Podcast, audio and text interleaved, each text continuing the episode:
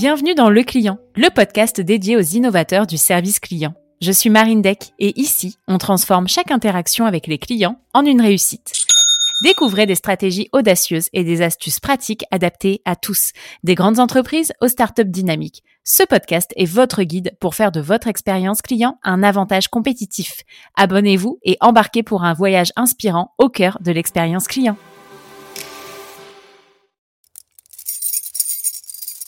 Ces clés, ce sont celles de votre satisfaction client. Bienvenue dans la boîte à outils du client, votre accélérateur de croissance centré client. Un simple tour de clé vous donne accès à des ressources précieuses, des checklists pour améliorer l'expérience de vos clients, une compilation des meilleures pratiques tirées de nos épisodes de podcast et une formation complète pour augmenter votre chiffre d'affaires grâce à votre meilleur atout, vos clients. La boîte à outils du client, c'est votre passe-partout pour atteindre un niveau supérieur dans la gestion de vos relations clients. Cliquez sur le lien dans la description et commencez votre transformation dès aujourd'hui. J'ai le plaisir de recevoir sur le client Jérôme Boissou. Jérôme est Head of Global Customer and Employee Experience Programme chez Legrand. En français, son job title, c'est responsable du programme mondial d'expérience client et employé. Bienvenue Jérôme. Bonjour Marine, bonjour à toutes et à tous. Merci beaucoup, ravi d'être euh, aujourd'hui avec vous. Eh bien, avec grand plaisir, Jérôme, je suis ravie de pouvoir t'accueillir. Tu le sais, quand on a préparé l'épisode, je t'ai dit qu'on avait un peu une dette sur le podcast parce qu'on n'avait pas assez de contenu en B2B. Donc, je suis ravie de pouvoir accueillir Le Grand aujourd'hui et de t'accueillir toi.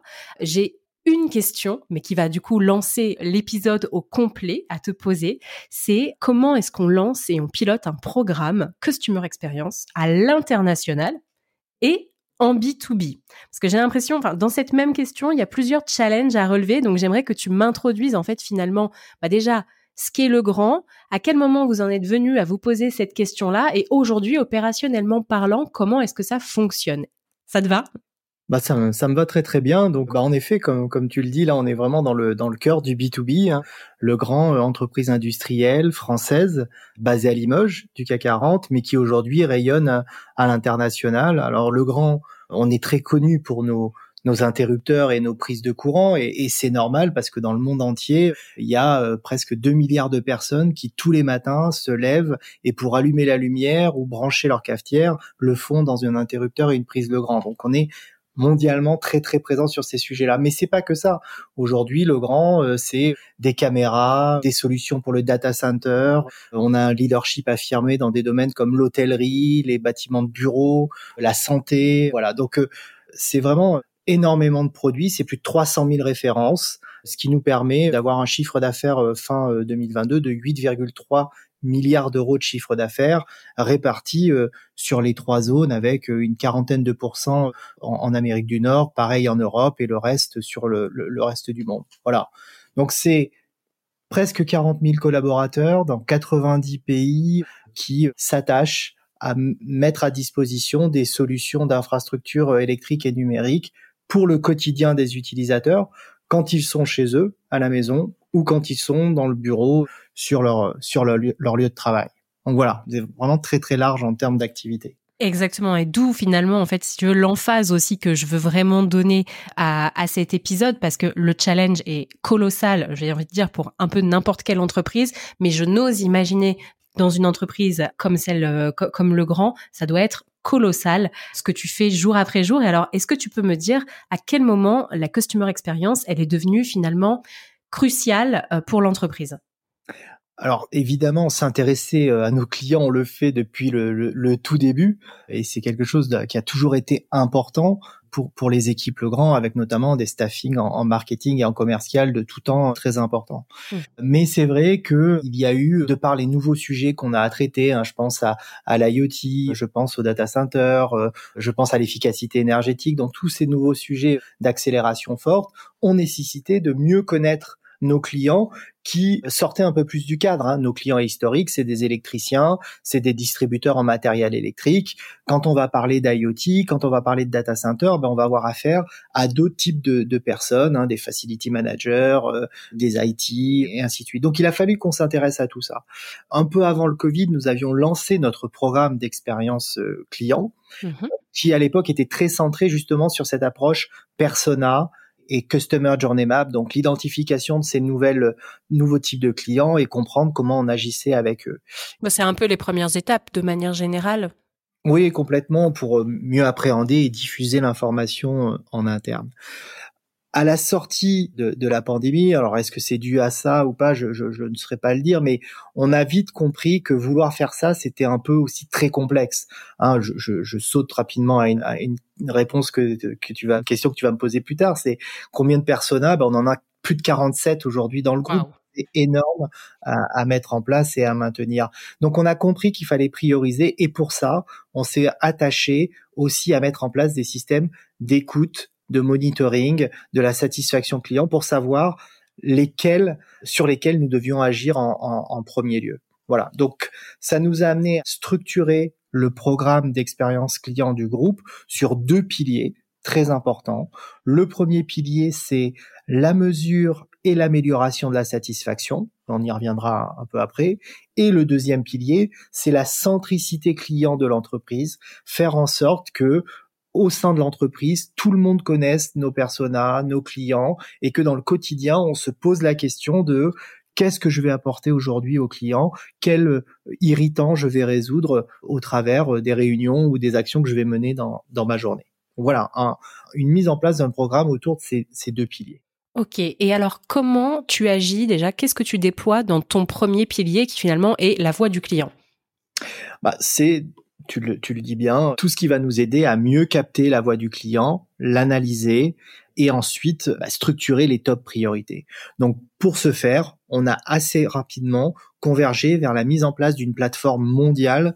Nous utilisons euh, l'outil euh, Qualtrics qui mhm. nous permet à la fois de mettre en place une enquête relationnelle mondiale, et j'ai toujours tendance à dire, bah ça c'est ce qui nous permet de détecter les feux dans la forêt. Donc c'est une, un, questionnaire annuel auprès de la totalité de nos clients pour rapidement analyser, alors évidemment, hein, le Net Promoter Score, le Customer Satisfaction Score, mais aussi du CES et tout un tas d'autres KPI qui nous permettent de bien, comprendre où sont les plus grands irritants de nos clients et de le catégoriser par type de client, par zone géographique, évidemment. Ok.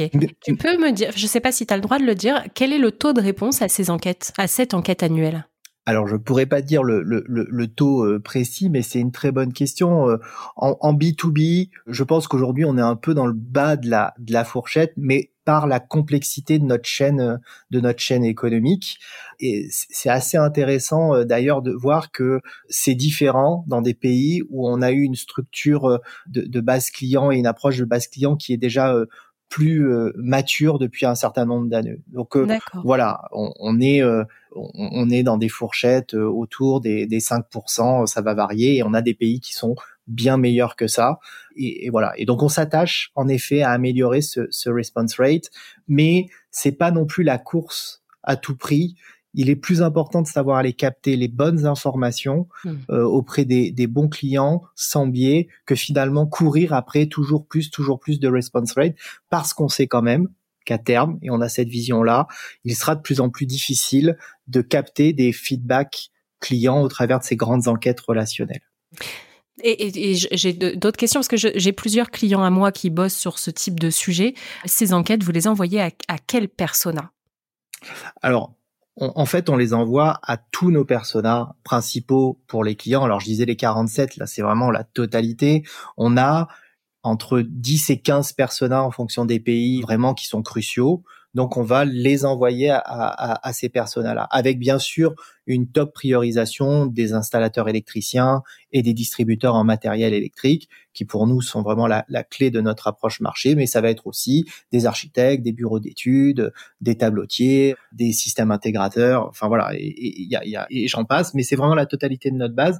On veille pour éviter les biais, que nos pays envoient bien aussi à nos clients euh, directs, qui sont les clients qu'on facture, puisque, comme je l'expliquais, on est en B2B, donc on vend au travers de distributeurs qui revendent eux-mêmes à des installateurs. Donc on vérifie qu'on couvre bien nos distributeurs, qui sont nos, clients de premier rang.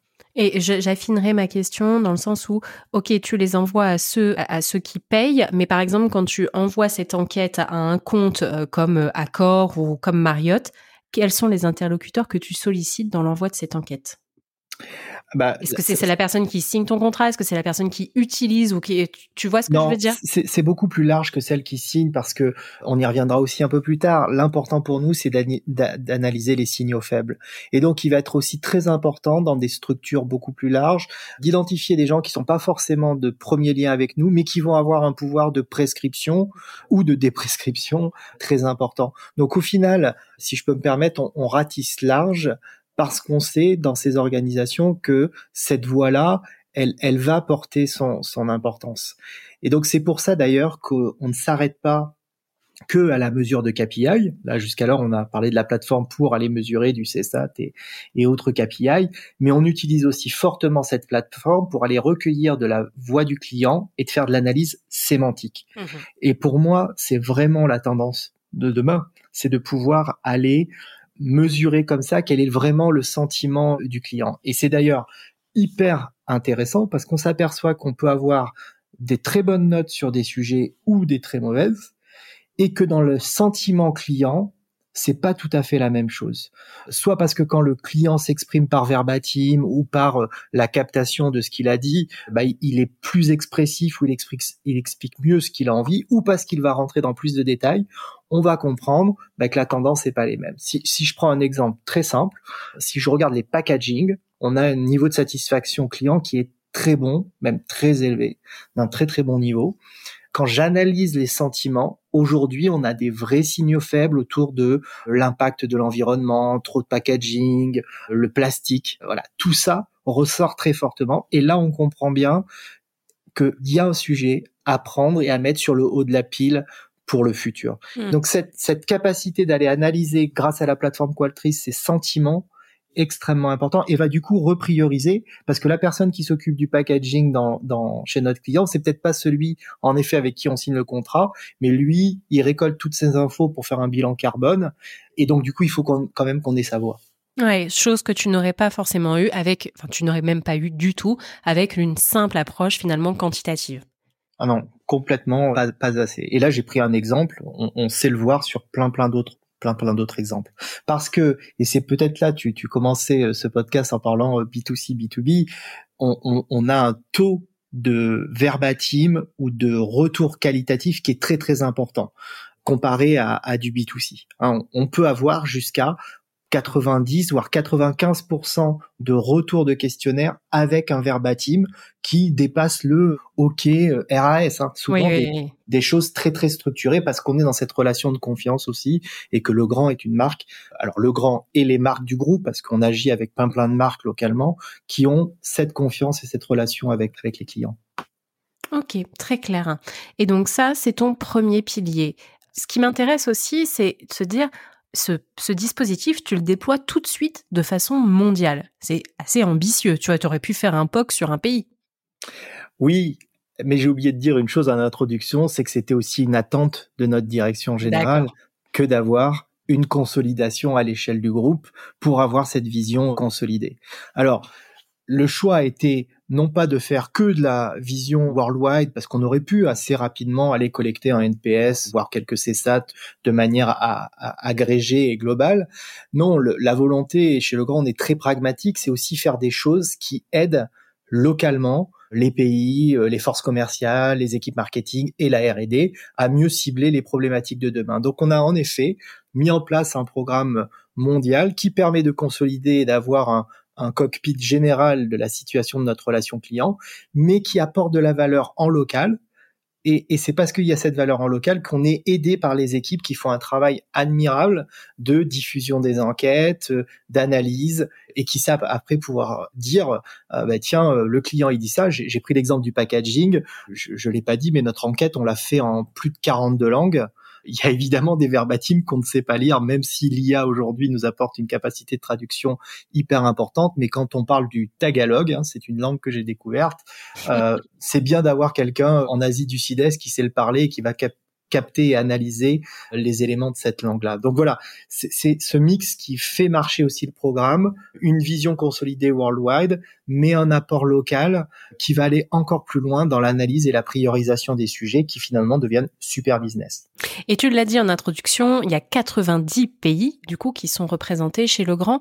Comment est-ce que tu fais pour les animer et les embarquer sur ce projet? Eh ben ça, c'est le rôle du deuxième pilier, qui est la centricité client. Donc, dans ce volet centricité client, j'y mets les personas et parcours clients qu'on évoquait tout à l'heure, mais j'y mets aussi tout ce qui est animation, du, du, réseau de champions. Donc on a des champions, hein, chaque pays a un ou plusieurs champions qui va relayer mon message, mais au-delà de ces champions, on fait en sorte que tout le monde soit concerné par le client. Par exemple, tous les nouveaux entrants, ils ont une formation à qu'est-ce qu'un persona, quel est le parcours client, euh, comment tout ça fonctionne, comment on fait pour améliorer la satisfaction de nos clients. La semaine dernière, j'ai eu la chance de d'accueillir 25 nouveaux entrants, le Grand France. Alors, je suis basé en France, donc j'ai la chance de pouvoir le faire pour la France, mais chaque pays va, va, va pouvoir faire ça.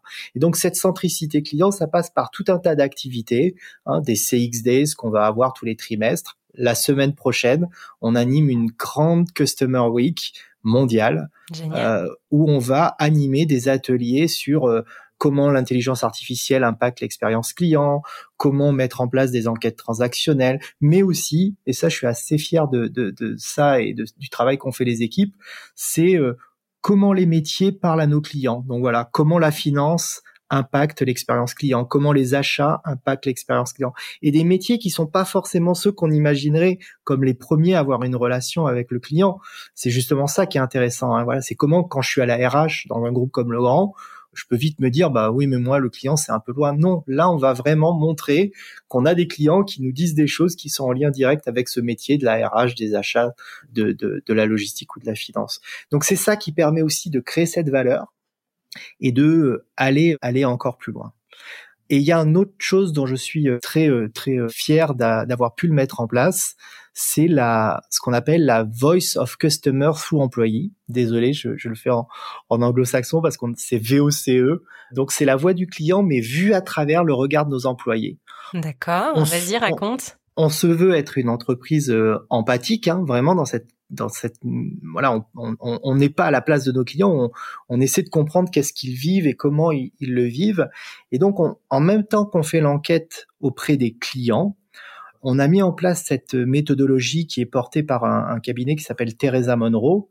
Et euh, ce cabinet nous a aidé à, à faire le questionnaire mais cette fois-ci rempli par les employés du groupe Legrand.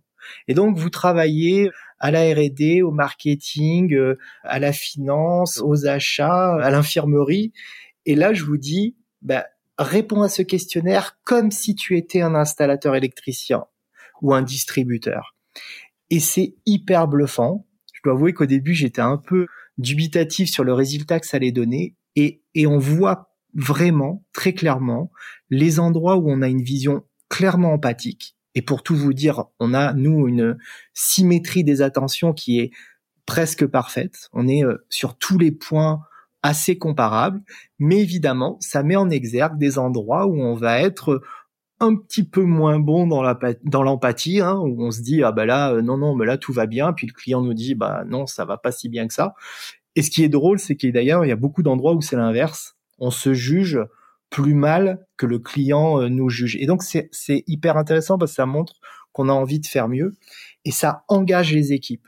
J'ai eu une progression très forte euh, à la participation de cette enquête parce que les équipes derrière m'ont dit ah ben c'est super intéressant j'ai envie de savoir moi mon équipe euh, est-ce qu'on est on se voit bien ou on se voit moins bien que ce que dit le client? Et ça ça participe à cet engagement client et à cette centricité client. Alors attends, j'ai besoin que tu m'expliques plus précisément. Concrètement, ça veut dire que les collaborateurs reçoivent une enquête dans laquelle on dit Marine, aujourd'hui tu es installatrice. Voici voici ce qu'un client te dit, qu'est-ce que tu lui réponds?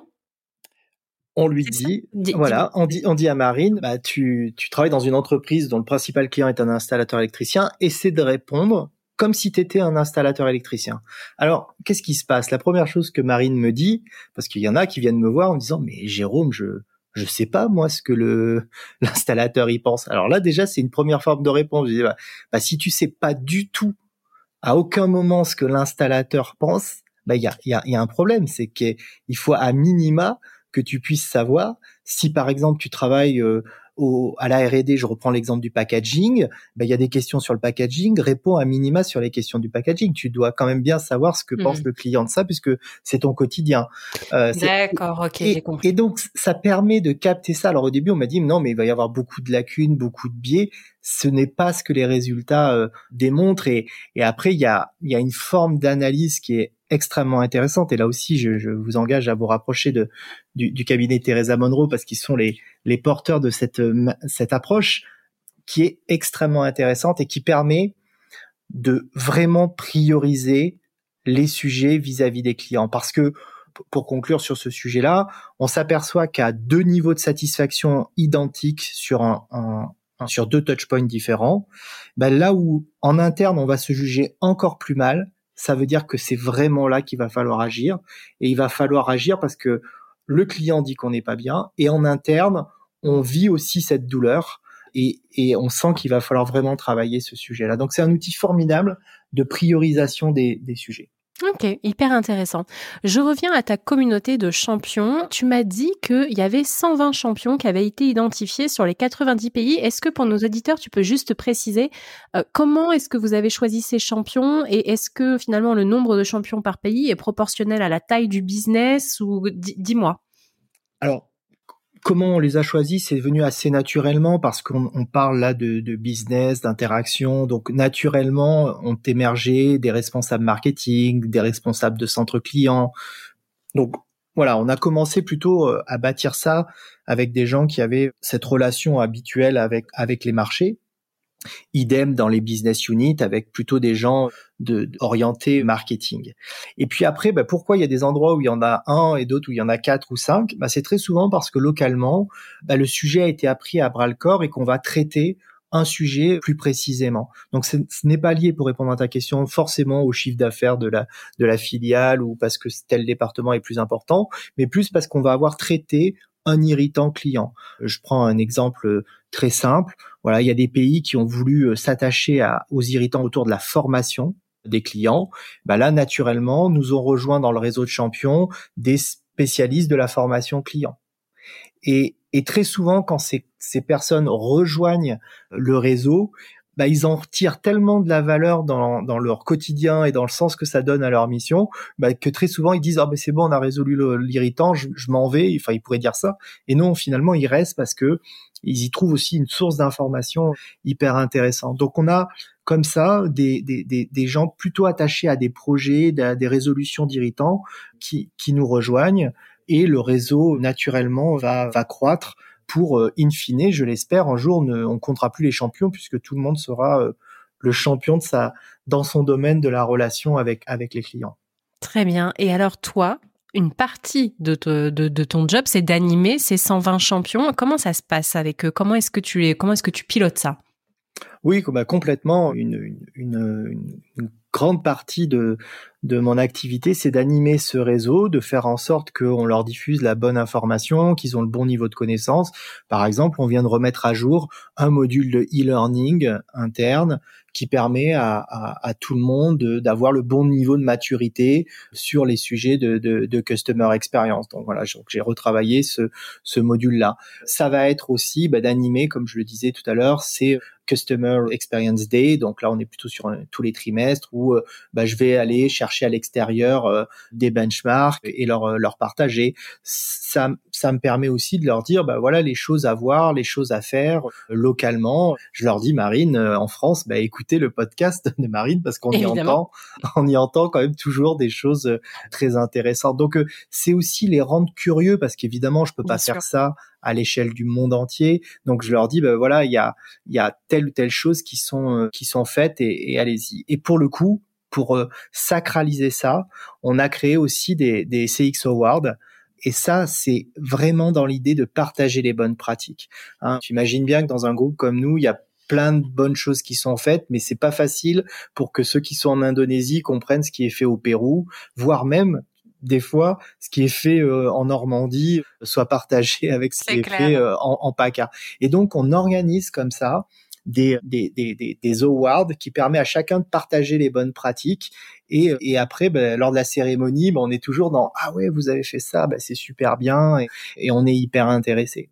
Mais alors attends, parce que TCX Day, TCX Awards, il y a que tes 120 champions qui sont conviés, ou est-ce qu'il y a aussi les autres collaborateurs?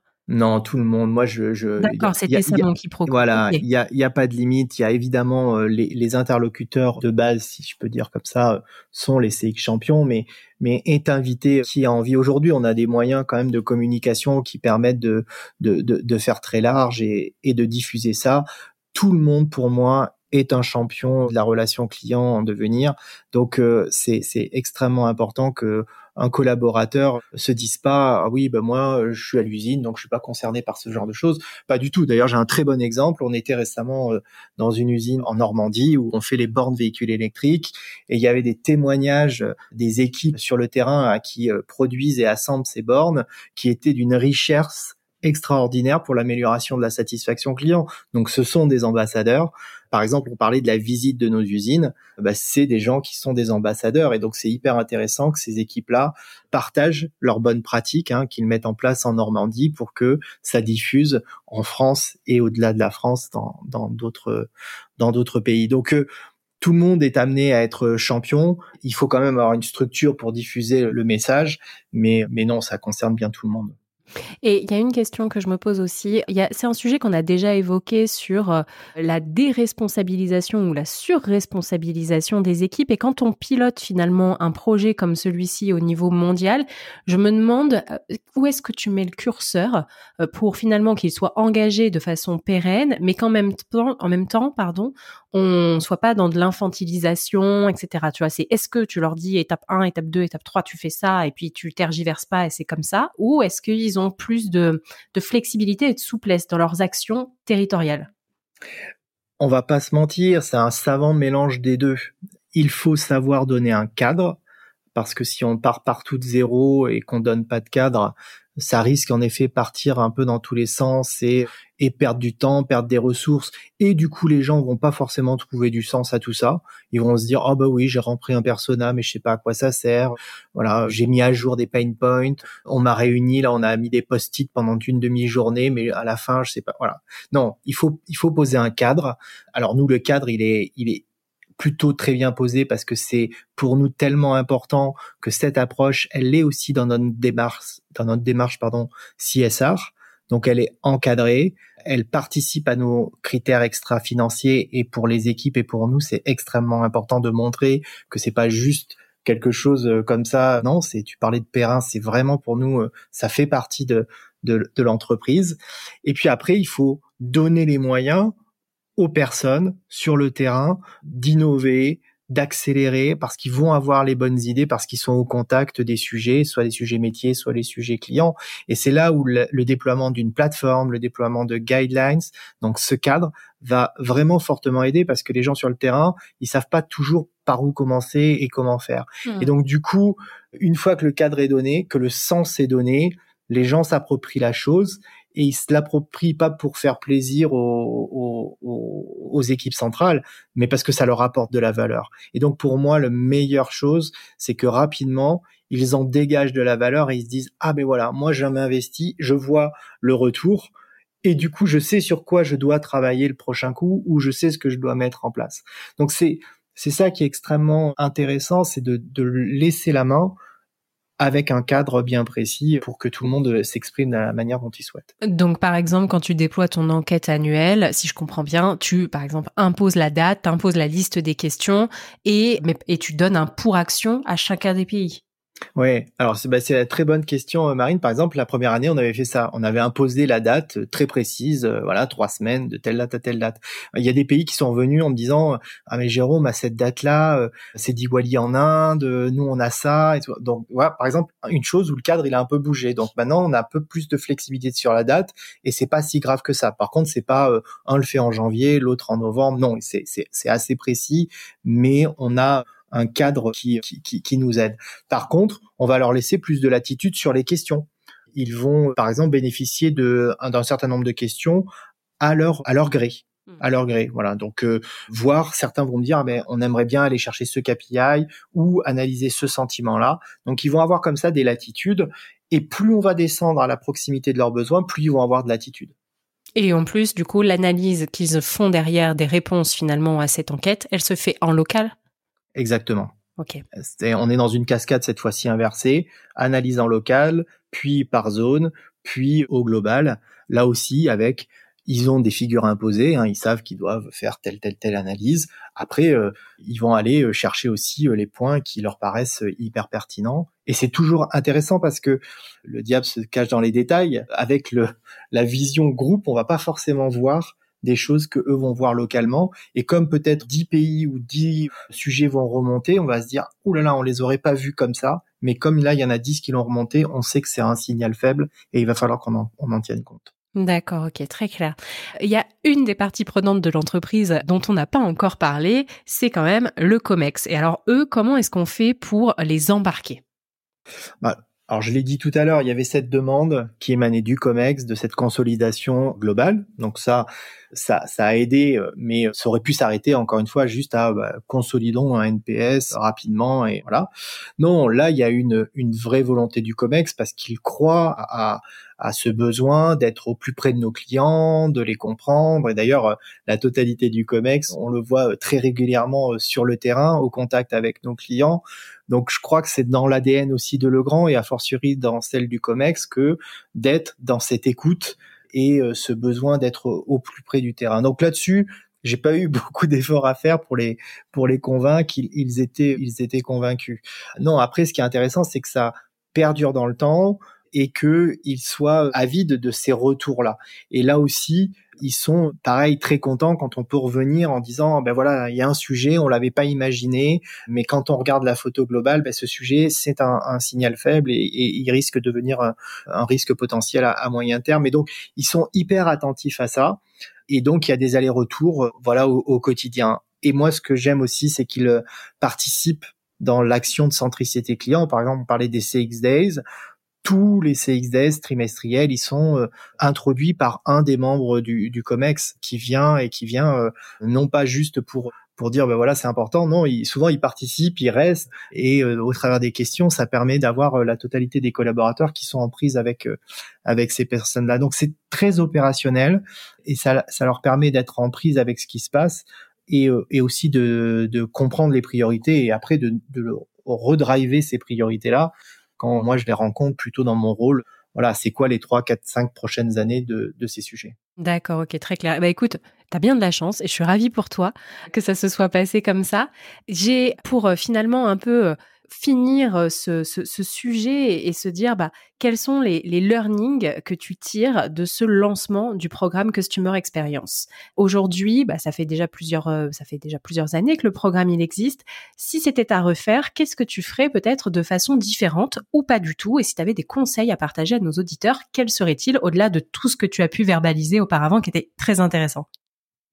Bah, tu, l'as dit, Marine, ça fait c'est quand même quelque chose d'assez énorme et, et de le découper non pas l'approche du programme de découper ça non pas en zone géographique ou en disant bah ça vous vous verrez plus tard. Je crois que l'un des succès c'est d'avoir vu ça global, mais de couper les sujets. Donc euh, de revenir sur la base qui était la mesure de la satisfaction pour choisir les combats. Ça, ça a été un succès parce que on aurait voulu tout mener de front je suis pas sûr qu'on en là où on en est aujourd'hui. Donc de, de vraiment revenir sur cet aspect plutôt quanti, quels sont nos objectifs, où on veut aller, nous a permis de mieux travailler la centricité client, les personas et les journée maps. Donc ce, ce phasing de, de, de, de voilà commencer étape par étape, ça c'est quelque chose d'extrêmement important. On dit souvent dans mes métiers qui sont euh, cross entreprise, oh l'outil, on parle des outils mais c'est pas important, on verra ça plus tard. L'important c'est l'objectif, la stratégie. Ouais, ouais, j'ai un peu de mal avec ça. L'outil, il est en tout cas dans ce sujet-là, hyper important. Bah, il fait partie euh, des clés de succès. Voilà. Et on va pas se mentir, il y a des bons outils, il y a des mauvais, mm. et il y a des mauvais outils. Donc, c'est le choix de l'outil aussi dans la plateforme, dans, dans la diffusion de la plateforme, ça a été quelque chose de, ça a été quelque chose de clé. Après, moi, ce que je regrette, c'est alors là, c'est plus personnel comme regret, c'est que bah, ce, tout ce temps-là, c'est du temps que je passe pas au quotidien, au plus près justement des clients. Alors, je lis des centaines et des centaines de verbatim, mais j'aimerais bien euh, reprendre un peu le, le terrain pour aller voir un peu plus précisément ces clients en, face à face.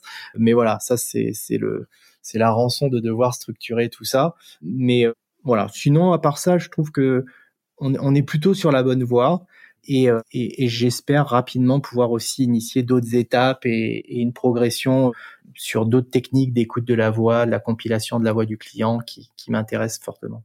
Eh ben écoute, tu pourras venir nous en, enfin, tu pourras revenir nous en parler avec grand plaisir, Jérôme. J'aimerais clôturer cet épisode avec toi avec nos trois questions clés.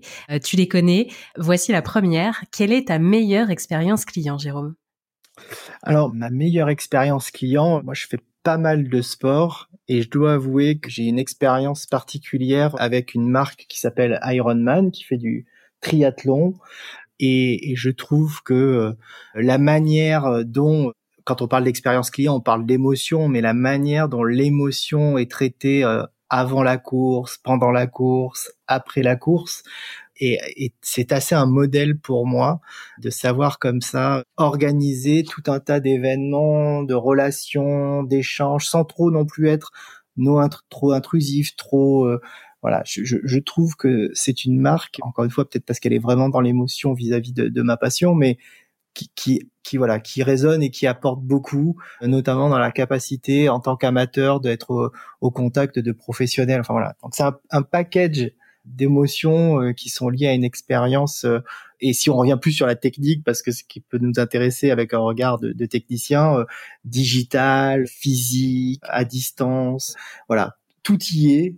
Et j'ai du mal à trouver des fois des accros, si ce n'est mon temps à l'arrivée, mais c'est un, un, autre sujet. Mais voilà, je, pour moi, une des meilleures expériences, c'est c'est ce que peut déployer des, une marque comme Ironman. Ou j'aurais pu dire à, à Maurice Sport aussi, à ESSO, qui fait des choses formidables autour du Tour de France c'est un secteur qu'on n'a jamais eu sur le podcast. C'est intéressant. Je pense qu'on n'a jamais eu de, enfin, sauf erreur de ma part, et peut-être que les auditeurs pourront me corriger, mais de d'événementiel.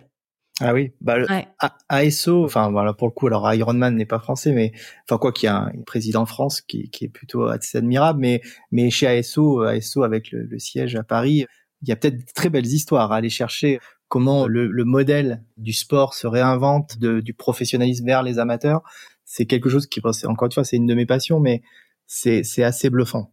Ok, bah écoute, intéressant, à creuser. Et alors à l'inverse, Jérôme, quelle est ta pire expérience client? Ma pire expérience, alors je voyage pas mal, même si j'ai dit que je voyais plus trop de clients ces derniers temps, mais je, je, quand même je voyage pas mal et je dois avouer que j'ai une expérience je sais pas si je dois citer la, la, marque de la compagnie aérienne, non, je la citerai pas, mais mais où, où tout s'enchaîne mal et ça ça arrive pas qu'une fois. Donc quand on peut dire que ça se répète, c'est que c'est vraiment ça va pas. L'expérience digitale est pas bonne, l'avion euh, atterrit pas où il faut, les bagages sont perdus et, et, et tout et tout se passe mal. Donc là aussi, hein, expérience égale émotion. Donc là c'est l'inverse quand on est bloqué dans un aéroport et qu'on sait pas quand est-ce qu'on va repartir, euh, les émotions sont très négatives. Et, et, du coup, ça engendre vraiment une vision euh, terrible de cette expérience client. Pourtant, je sais que ce sont des marques qui investissent énormément dans ces sujets-là, mais néanmoins, je pense qu'il y a une marge de progression qui est qui est colossale.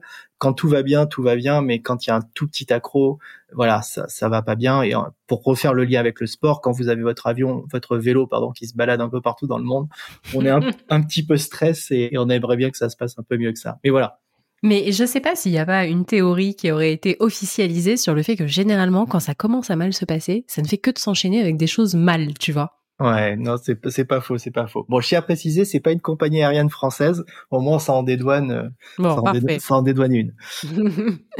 Et alors, pour finir cet épisode, Jérôme, qui est-ce que tu aimerais entendre parler de relations clients sur ce podcast? Ah, mais écoute, j'avais une personne en, tête. Alors, je dois avouer que j'écoute ton podcast régulièrement, mais j'ai peut-être loupé son intervention, enfin, en tout cas, l'intervention de son entreprise. Et puis, j'ai été pris de doute parce qu'hier, j'ai vu quelqu'un d'assez admirable, pas plus tard qu'hier. Donc, euh, Du coup, je vais me permettre de te proposer euh, deux noms. Alors c'est bien, il y en a un B2B et un autre plutôt euh, Parfait. B2C.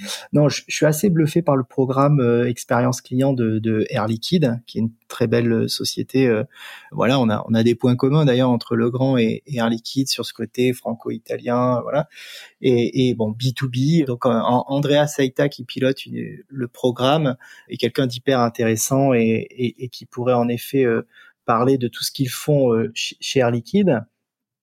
Et euh, pas plus tard qu'hier, donc je disais que j'ai vu une présentation où euh, Loïc Agopian du groupe Kering mmh. parlait de ce qu'ils ont mis en place, notamment sur le volet économie circulaire. Et on sait que dans le mode de la mode, ça bouge énormément sur ces sujets-là, mais voilà comment la réparabilité des, des sacs à main, des vêtements, mais aussi euh, éviter que justement ces mêmes vêtements euh, dorment dans des dans des armoires ou euh, voilà et puissent faire plaisir de nouveau à d'autres personnes en évitant de toujours devoir en refaire en refaire.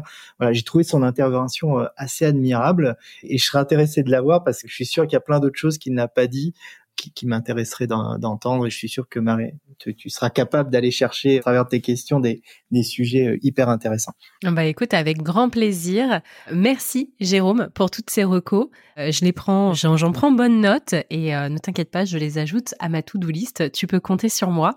Pour nos auditeurs et auditrices, sachez que on va enchaîner avec un autre épisode de podcast, du coup un nouveau format que on introduit ici qui s'appelle Quick Win et où on va aborder finalement et on va aller creuser le lien entre l'employé expérience et la customer experience. D'ores et déjà, Jérôme, je voulais te remercier sincèrement pour le temps que tu m'as accordé aujourd'hui pour cet épisode qu'on a pu enregistrer ensemble et tous tes feedbacks. C'était vraiment très intéressant. Je suis ravie de t'avoir accueilli sur le podcast. Merci beaucoup euh, Marine, c'était très très sympa en effet et j'ai passé un bon moment avec toi et, merci encore de, l'attention portée à, Legrand et, et à sa démarche d'expérience client. Avec grand plaisir Jérôme, à bientôt. Merci, au revoir. Voilà les amis, merci d'avoir écouté l'épisode. Si il vous a plu et que vous avez quelques secondes, je vous propose de partager ce que vous avez retenu de l'épisode sur vos réseaux sociaux, mais vous avez aussi la possibilité de nous noter 5 étoiles sur Apple Podcast. Le fait de mettre ces 5 étoiles et un commentaire, ça va booster l'algorithme. Et pour finir, je vous rappelle que si la boîte à outils du client existe, c'est parce que c'est le produit dérivé du podcast et c'est ce qui nous sert à financer la création du podcast puisque vous l'avez probablement vu, le podcast n'est plus sponsorisé. Donc c'est la source de financement principale et c'est aussi bien évidemment un formidable outil à utiliser au quotidien. Je vous souhaite une très belle journée et je vous dis à très vite pour un nouvel épisode.